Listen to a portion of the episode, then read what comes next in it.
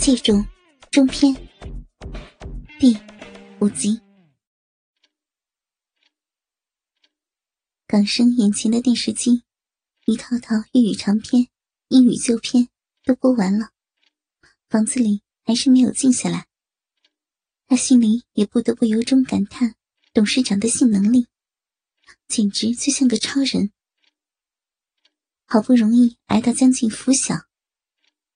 方渐渐静了下来，港生才在朦胧中不知不觉的疲倦进入了梦乡。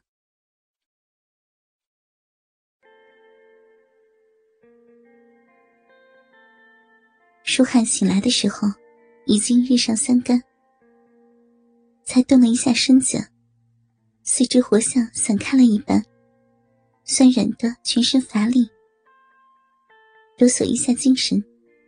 见怀中的丽丽已睁开了双眼，便起床，从皮包里抽出了五张一千元港币，压在化妆桌上，温柔的对她说：“亲爱的，一夜下来，把你的床单弄得肮脏的一塌糊涂，也甭拿去洗了，这点钱拿去换套新的。如果不够，往后尽管跟我说声，再给你捎来。今天带的不够。”算是意思意思吧。丽丽把钱一边往抽屉里搁，口中一边说：“哎呀，老板你可真大方，换张床单哪用这么多钱呢？再说了，人家和你睡也并不是稀罕你的钱，不然人家都成了什么人了吗？希望你以后关照一下港生，并不枉我跟你这一心缘哟。”他连忙回应：“当然，当然，我关照他，你也要多多的关照我哟。”丽丽白了他一眼，用手在他的胯下轻轻捏了一把，还说呢：“人家昨天晚上让你弄的命也差点没了，现在下面还在隐隐作痛呢。”嗯，真瞧不出来你这么会弄。本领比小伙子还要高强呢，直逗的舒汉嘴也合不拢。他一边让丽丽替他穿上衣服，一边用口往他嘴上亲。要不是赶着回厂把剩下的工作做完，他根本就不舍得离开。丽丽等他在浴室梳洗完毕，并到厅里把港生唤醒，服侍他一番后，才目送二人。一同远去。回到厂里，两人都埋头各自办公，就像从没有任何事发生过一般。直到傍晚下班铃声响起，舒汉才悄悄走到港生的身边，低声地说：“丽丽的厨艺真是巧手，昨天煮的那些小菜，令人吃过回味啊。况且那只洋酒……”还剩下一半呢。今天晚上呢，我想再到你家去吃顿晚饭，大伙儿把它给喝完。你打个电话回去，好叫他准备一下啊。港生心里想：哎，醉翁之意哪在酒上呀？还不是找个借口，趁机和我的丽丽再缱绻一番而已。看来今天晚上，他又要在我家过夜了。雀巢鸠占，难不成我还要在沙发上熬啊？妈逼的，口中却应着。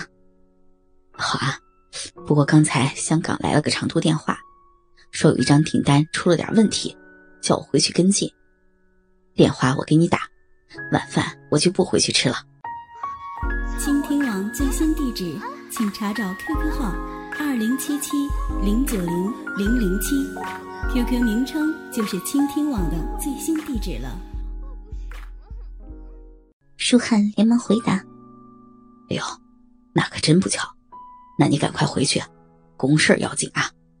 丽丽那儿有我替你照顾，放心吧啊。”港生心存：“照顾个屁呀！